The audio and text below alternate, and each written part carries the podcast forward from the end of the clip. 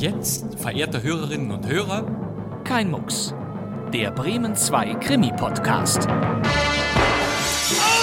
Wer ist der Mörder? Ich habe niemanden ermordet. Du hast ihn erschossen. Du kannst doch nicht im Ernst glauben. Was soll ich denn glauben? Sie wissen, man kann sich irren. Der Tote, Er ist tot. Mord? mein Mann. Ja, er ist tot. Tot, sagen Sie? Oder Selbstmord? Die Pistole. Wahrscheinlich Gift. Später hielt ich Mord für wahrscheinlich. Ich weiß es nicht. Dann sind Sie auch der Mörder. Ja. Nein! Also doch.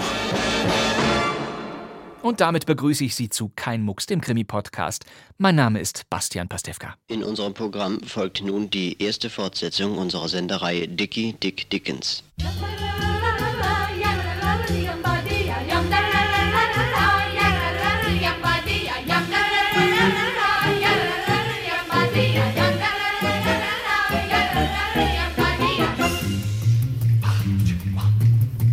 Und nun ist es endlich soweit. Die Rückkehr des Klassikers, die atemberaubendste, sensationellste, aufsehenerregendste Radio Bremen-Serie überhaupt.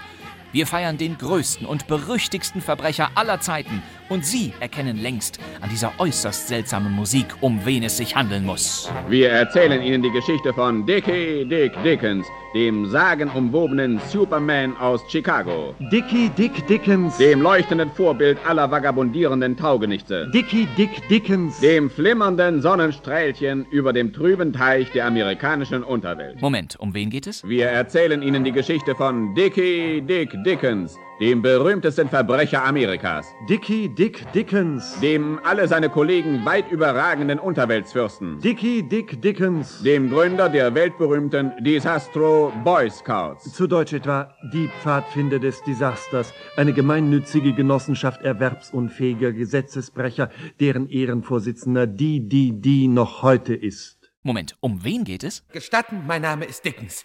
Dickie Dick Dickens. Dickie Dick Dickens. Machen Sie sich nicht lächerlich. Dickie Dick Dickens von Rolf und Alexandra Becker, die wohl eigenwilligste Hörspielsatire aus Chicago. 1960 und 61 liefen Dickens Abenteuer erstmals in 37 Folgen bei Radio Bremen und sorgten für beste Laune. Dickie Dick Dickens wurde ein so großer Erfolg, dass die Bremerinnen und Bremer dieser Generation noch immer Passagen mitsprechen können. Dass eine Magisterarbeit über die Reihe geschrieben wurde. Dass der Bayerische Rundfunk wegen des großen Erfolgs bereits drei Jahre vorher eine eigene Radiofassung produzierte. Dass die Serie sogar in der Schweiz und in Norwegen nachproduziert wurde. Dickie Dick Dickens. Det var startskuddene for Radioteatrets kriminalistiske serie om Dickie Dick Dickens av Rolf og Alexandra Becker. Und Dickie Dick Dickens wurde ein so großer Erfolg, dass Radio Bremen die Originalfolgen einfach weggeschmissen hat.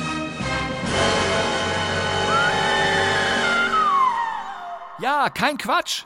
Fast alle drei Staffeln der Bremer Dickie Dick Dickens Serie waren plötzlich einfach weg. Und niemand weiß bis heute, warum.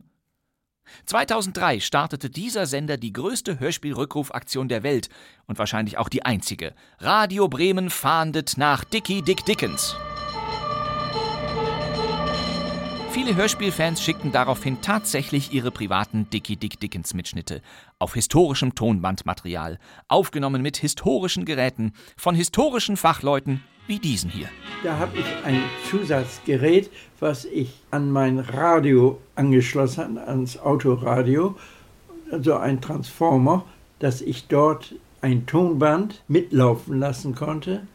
War also sehr umständlich. Da habe ich das Tonbandgerät auf den Beifahrersitz gestellt, denn so ein Zahacker, der aus den 6 Volt 220 machte.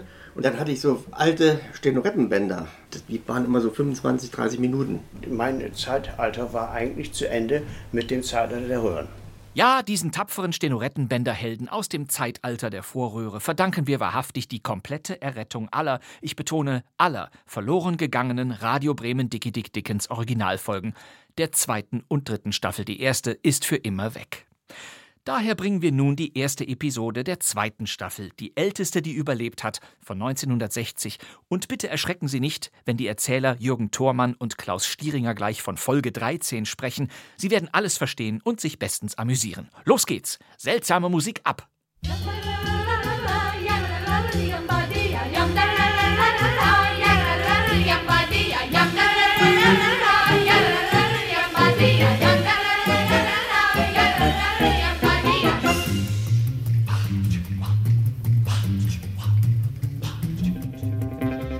Dicky Dick. Dickens. Kriminalsatire von Rolf und Alexandra Becker. 13. Episode. Wale und kleine Fische. Oder wer den Wal hat, hat die Qual.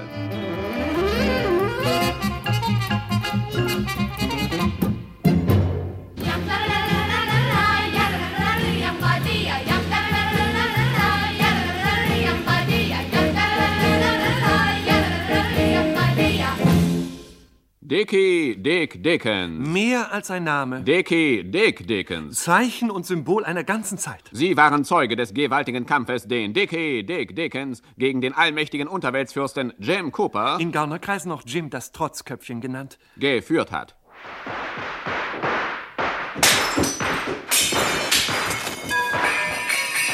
Das war ein Ausschnitt aus dem Kampf. Sie erlebten den beispiellosen Aufstieg des Millionendiebes von Chicago. Sie erlebten, wie er von der Polizei gesucht, von rivalisierenden Gangstern gehetzt, unermüdlich vorwärts strebte. Sie erlebten, wie er sich von Heilrufen umbrandet, auf Ruhmesflügeln emporgetragen, vom kleinen, mittellosen Taschendieb zum tonangebenden Starkriminellen von Amerika hinaufwerkelte. Sie erlebten aber auch seinen jähen Absturz in den breiten Schoß der amerikanischen Justitia, seine plötzliche und unvermutete Inhaftierung durch Kriminalkommissar Hillbilly. Ich muss Sie leider verhaften. Verhaften? Ja, ja, in drei Teufelsnamen, warum? Wegen Bigamie. Jetzt brat mir aber einer einen Pinguin. Nachgewiesenermaßen hat Dickie Dick Dickens niemals einen Storch zu Gesicht bekommen, daher die seltsame Redewendung. Er wurde nichtsdestoweniger verhaftet. Um diese Verhaftung schwebt der Hauch der Tragik. Hatte Dickie Dick Dickens doch schon eine erkleckliche Zahl ansehnlicher Gewaltverbrechen geleistet, so sollte es nun einem bagatellösen Zufall vorbehalten bleiben, ihn in die Arrestzelle zu befördern. Um sich den ständig lästiger werdenden polizeilichen Nachforschungen zu entziehen, hatte er sich einen neuen Namen und neue Personalpapiere zugelegt. Maxim F. Poldingbrook hieß er jetzt. Und als solcher hatte er seine langjährige Weggefährtin Effie Marconi zum Traualtar geführt. Nicht ahnend, dass der wirkliche Maxim F. Poltingbrook, der übrigens längst gestorben war, schon in jungen Jahren geheiratet hatte. Und zwar eine irische Fischerstochter namens Marguerite Stippling. Also marschierte Dickie Dick Dickens in Haft.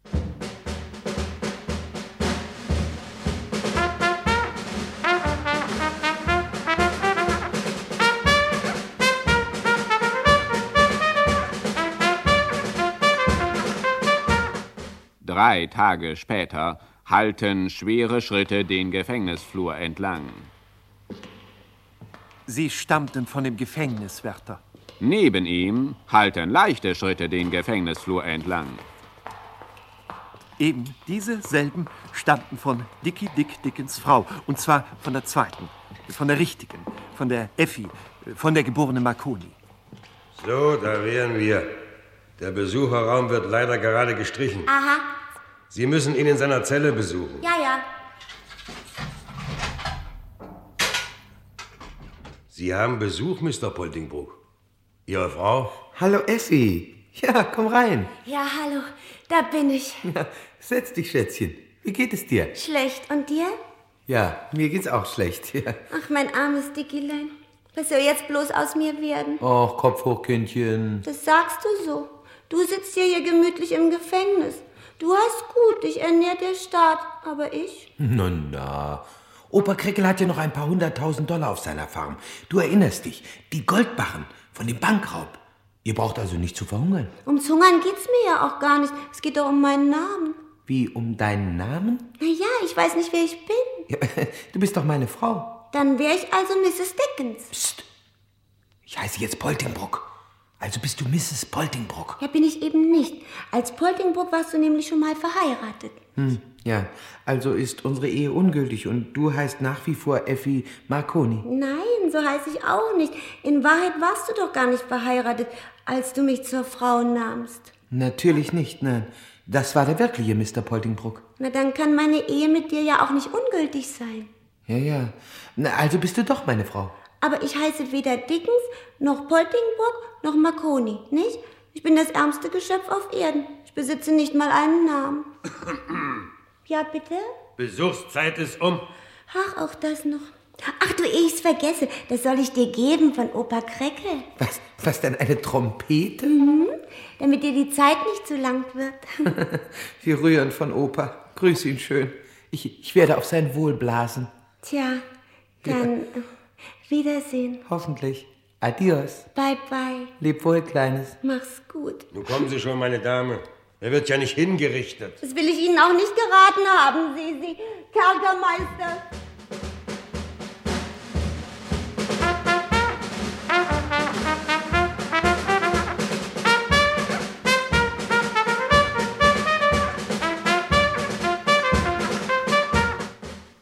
Nicht nur Dick und Effi machten sich Sorgen um die neue Form ihres Daseins, sondern auch Dicks Mitarbeiter. Als da waren Dickies väterlicher Freund Opa Crackle, Der Erfinder des gleichnamigen Crackle-Brotes, der kleine, aber abergläubische Bonko und nicht zuletzt der vornehme Mr. Josua Benedikt Sträubenguss, Spezialist für Juwelenhehlerei. Bei allem Wohlwollen für die Obrigkeit muss ich feststellen, dass der augenblickliche Zustand unhaltbar ist.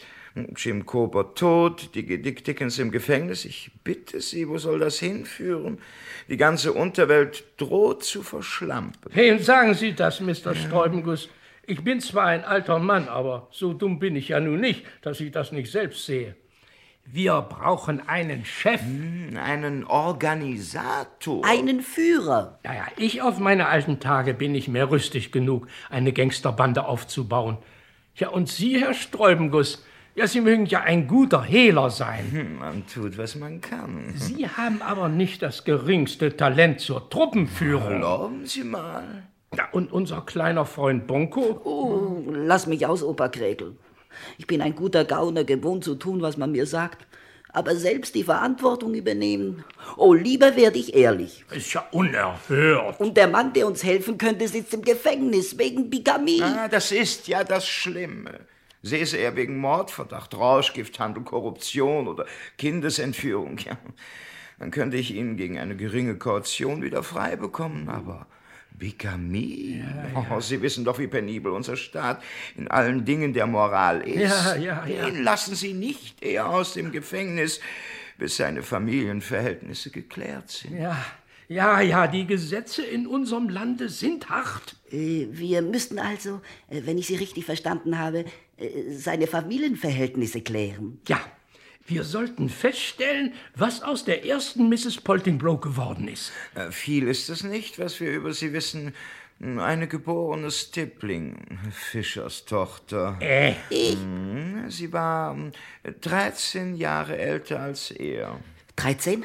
Da haben wir's. 13. Mit der müssten wir uns in Verbindung setzen. Wir müssen sie kaufen. Vielleicht lässt sie sich ja scheiden. Ja, vielleicht ist sie auch schon tot. Tot? Ja, das ist eine Idee. Tot. Das könnten wir machen. Das wäre ja am einfachsten. Hm. Ja. Dann wollen wir mal sehen, wo die Dame steckt.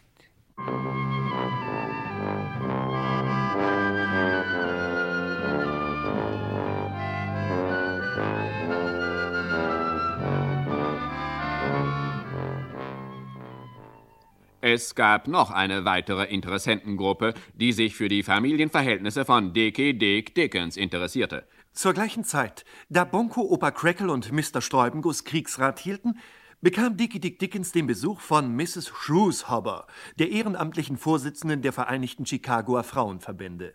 Oh, Mr. Poltingbrook, denken Sie nicht, dass wir uns in fremde Angelegenheiten einmischen wollen.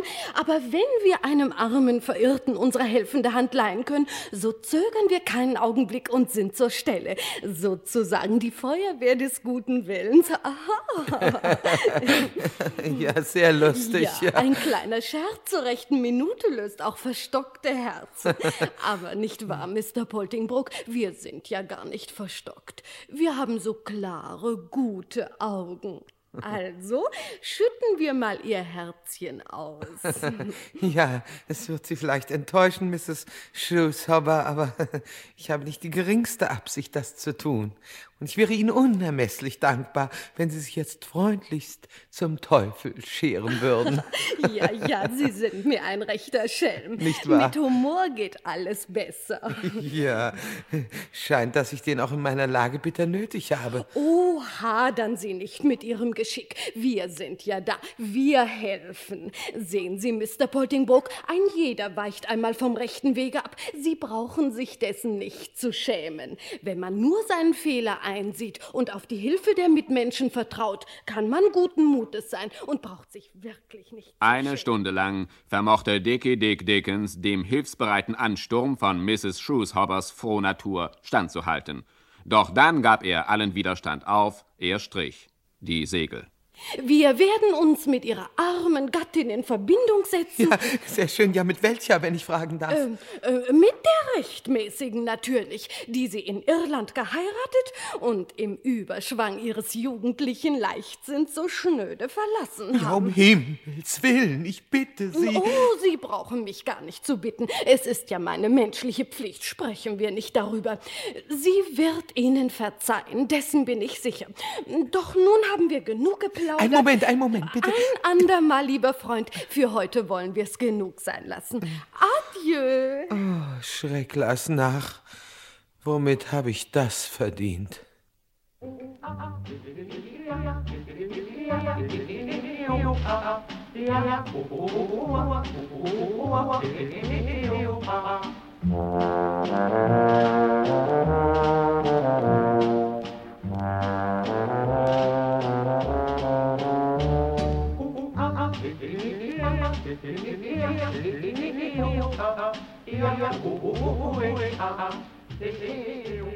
Was weder Jim Cooper mit der größten Verbrecherbande Amerikas noch die mächtige Chicagoer Polizei geschafft hatte, das war Mrs. Shrewshobber spielend gelungen.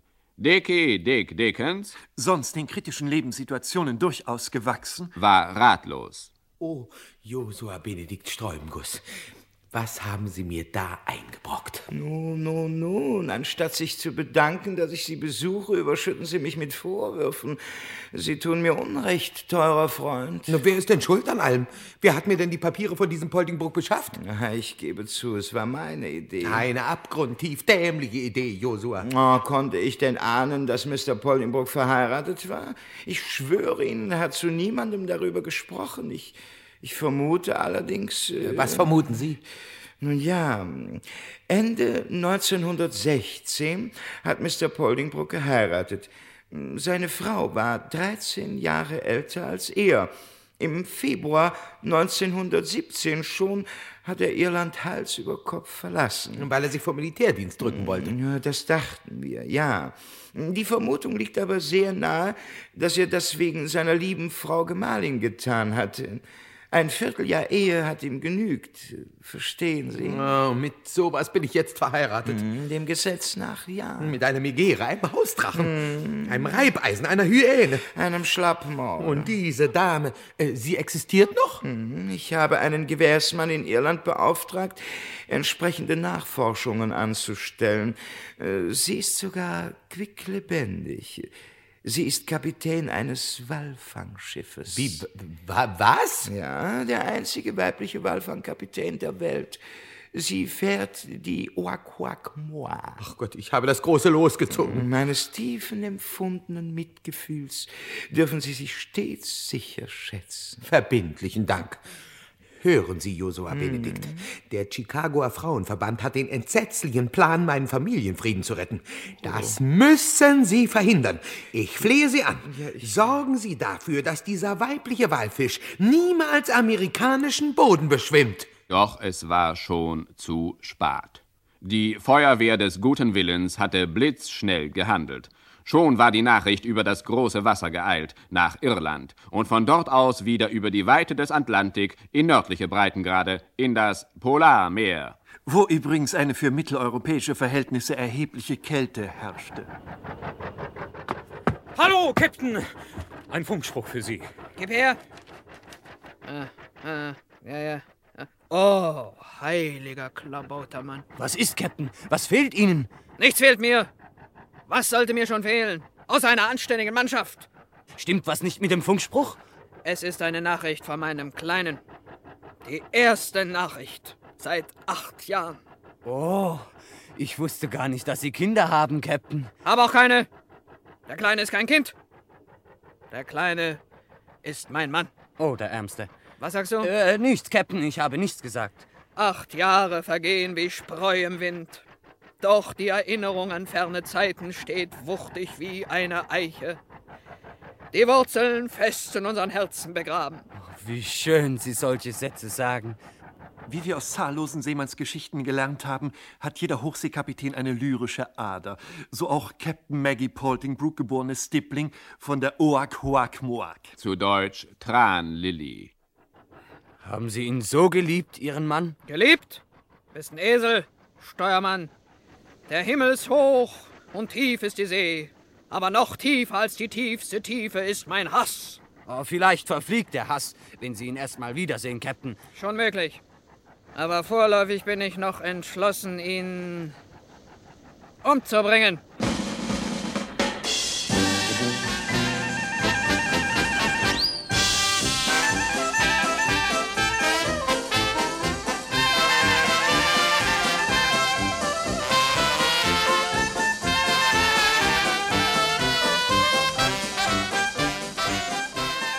Noch zur gleichen Stunde drehte das 62 Grad nördlicher Breite und 55 Grad westlicher Länge kreuzende Walfangschiff Oak, Hoak, Moak zu Deutsch Tran, Lilly auf nord-südöstlichen Kurs und steuerte mit voller Kraft entlang der Treibeisgrenze zu Hochdeutsch Treibeisgrenze über den Atlantik in pausenloser Fahrt der amerikanischen Ostküche entgegen. Verzeihung, meine sehr verehrten Damen und Herren, an den laut und den leiseren Sprechern, daheim und außerhalb, im Auto und im Sattel, wie Sie ohne Zweifel selber schon konstatiert, zu Deutsch festgestellt haben werden, handelt es sich hier um einen Druckfehler. Und es muss aus diesem Grunde hier amerikanische Ostküste heißen. Wir wiederholen den letzten Satz. Das Schiff fuhr in pausenloser Fahrt der amerikanischen Ostküche entgegen. Mr. Streubenguss, Mr. Streubenguss, es hat nicht geklappt, Mr. Streubenguss. Ich habe mir alle Mühe gegeben, es hat nicht geklappt. Was hat nicht geklappt? Ich bin ja auch kein Fachmann auf diesem Gebiet. Ja, ich habe keinerlei Erfahrung im Todmachen. Schrecklich. Also beruhigen Sie sich, Bonko, und äh, erzählen Sie. Die Kapitänsfrau. Sie ist da. Mackie Poltingbrook. Ja, und sie lebt noch. Ach, ich hab's einfach nicht übers Herz gebracht, sie totzuschießen. Äh, Vielleicht ähm, können wir ihr irgendwo auflauern? Dazu ist es, fürchte ich, schon zu spät. Sie Wieso? besucht zurzeit den Direktor vom Stadtgefängnis. Direktor,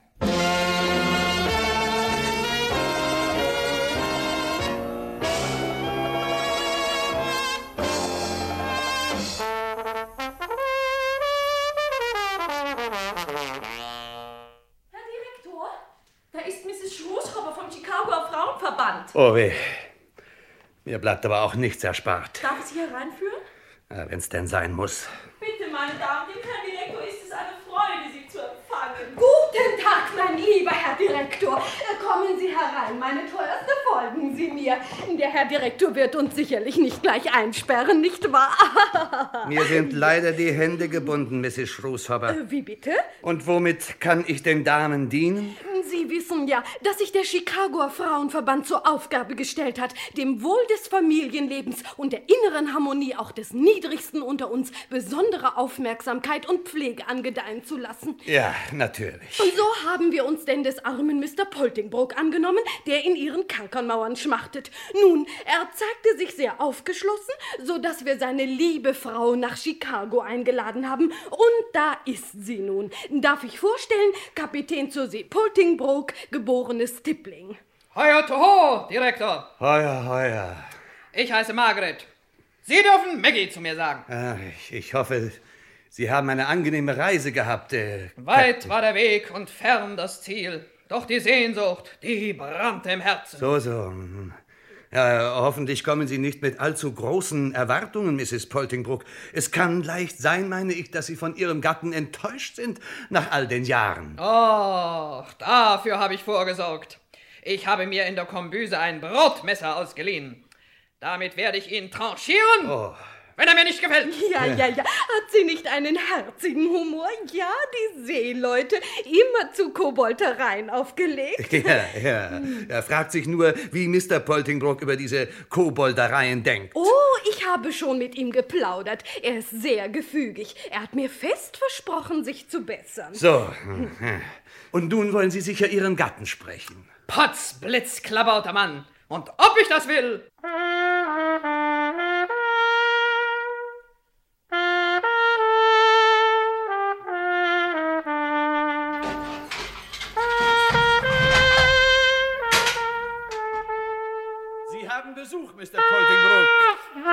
Bitte? Sie haben Besuch, Mr. Poltingbrook. Wer denn? Ihre Gattin. Ach, fein. Effilein, komm. Oh. Heia ho, mein Kleiner. Da bin ich endlich. Deine gute, alte Maggie. Ja, die gute alte. Ja, Mr. Poltingbrook, da staunen Sie wie. Na, mein Poltilein, freust du dich nicht? Ja, äh, unsagbar. Lang war die Zeit der Trennung und schmerzlich die Einsamkeit. Doch nun wird alles gut. Lass dich erst mal ansehen. Ha? Verändert hast du dich. Ha?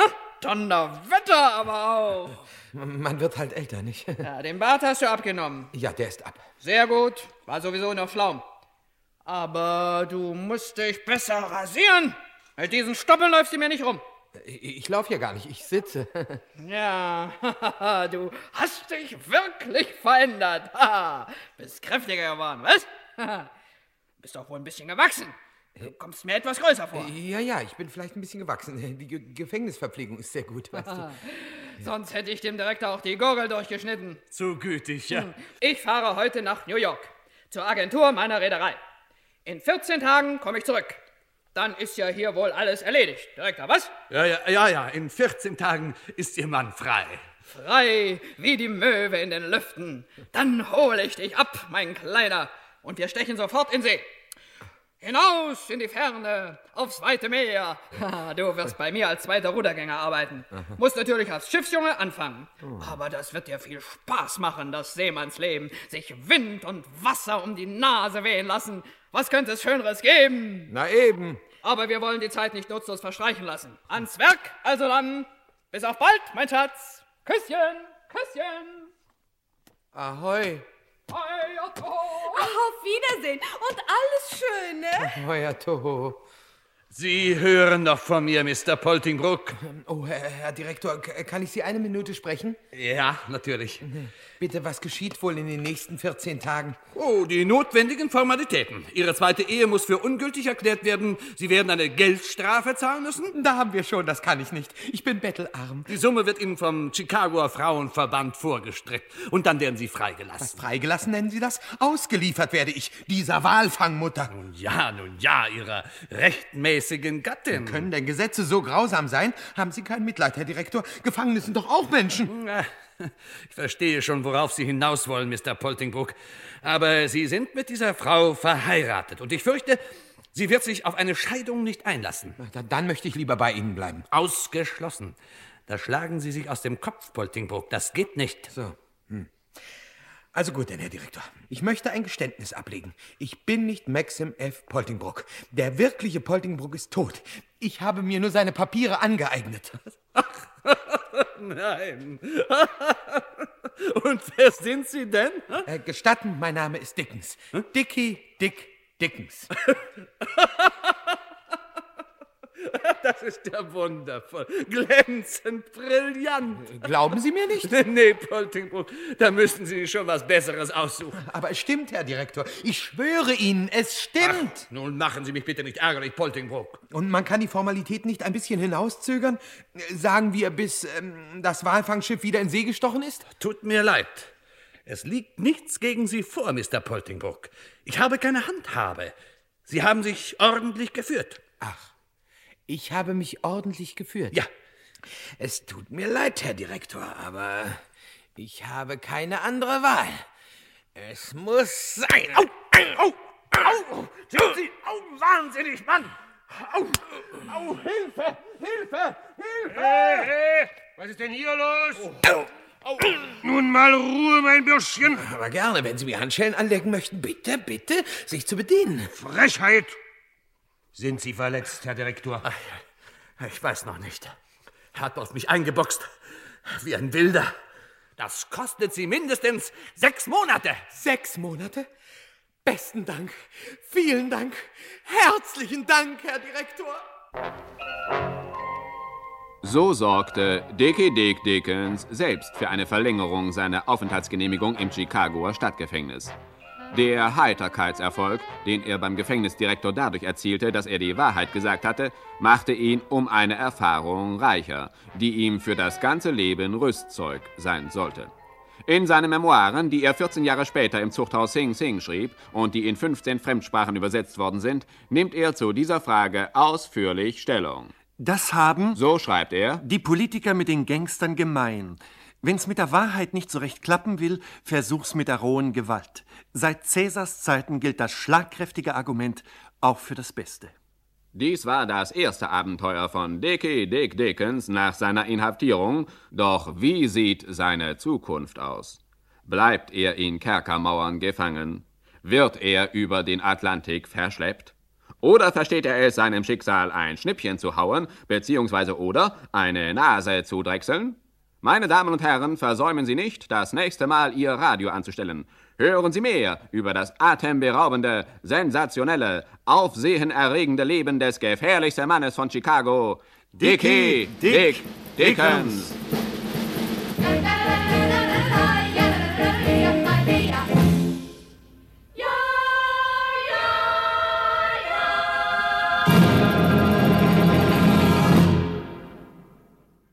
Das war Dickie Dick Dickens, Kriminalsatire von Rolf und Alexandra Becker.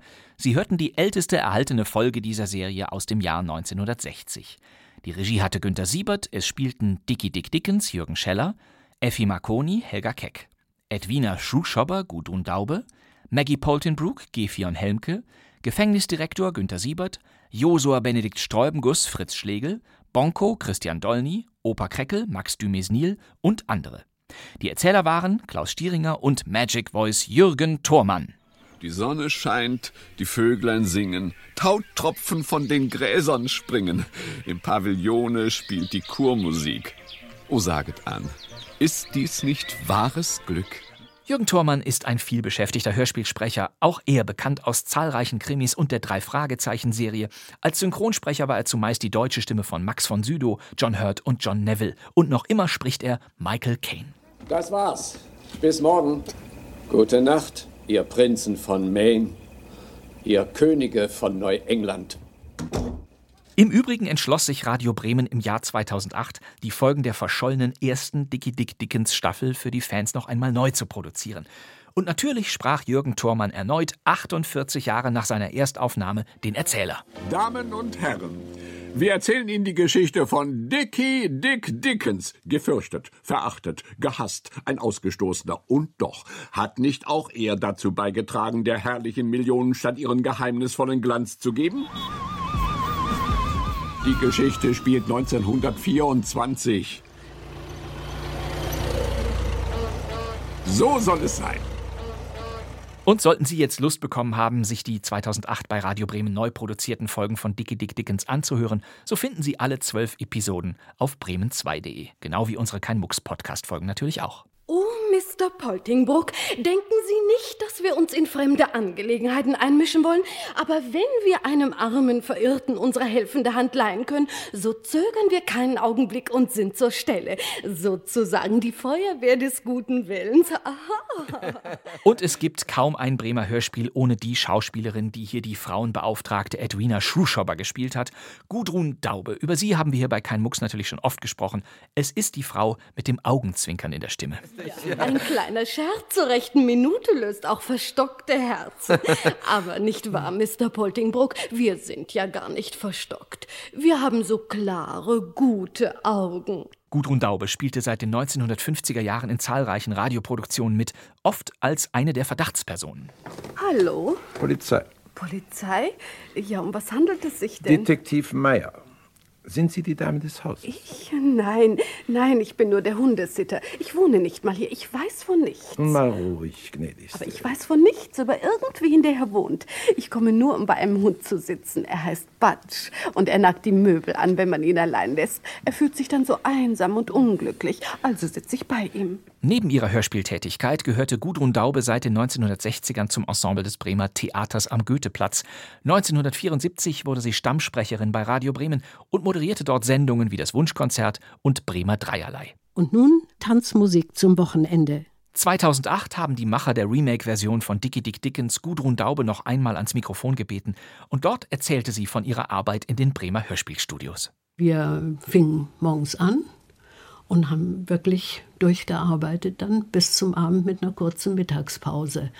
Es war aber überhaupt nicht so, dass man sagte, oh Gott, nein, jetzt schon wieder und, und oh, so lange und so anstrengend. Nee, wir waren mit einer solchen Leidenschaft dabei und einer solchen Begeisterung. Und äh, die Arbeit selber war ähm, fröhlich und heiter und äh, wir haben unendlich viel Spaß dabei gehabt, auch in der Zeit damals. Es wurde sehr viel aufgenommen damals, sehr viele Hörspiele, viel mehr als heute.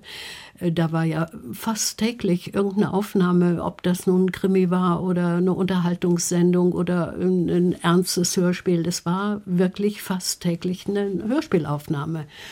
Und äh, da traf man natürlich immer wieder auf viele Schauspieler, die, und wir kannten uns halt. Und die Atmosphäre war dadurch natürlich auch locker. Ne?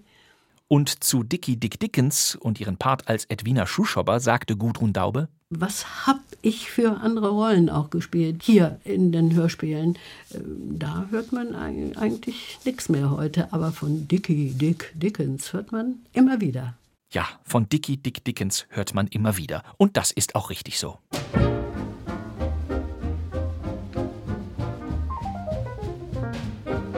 Das war kein Mucks, der Krimi-Podcast von Bremen 2. Unsere letzte Folge läuft zu Weihnachten. Am 24.12.2020 ist Radio Bremen exakt 75 Jahre und einen Tag alt. Und zum Schluss verabschieden wir uns von Ihnen mit dem ältesten erhaltenen Kriminalhörspiel unserer Auswahl. Es heißt Anruf am Abend und stammt aus dem Jahr 1955. Das wär's für heute. Mein Name ist Bastian Pastewka, ich sitze im neuen Funksaal von Radio Bremen. Und wir hören uns wieder in der nächsten und letzten Folge von Kein Mucks, der Krimi-Podcast. Und nun ist Sendeschluss. Meine Damen und Herren, wir wünschen Ihnen einen angenehmen Abend.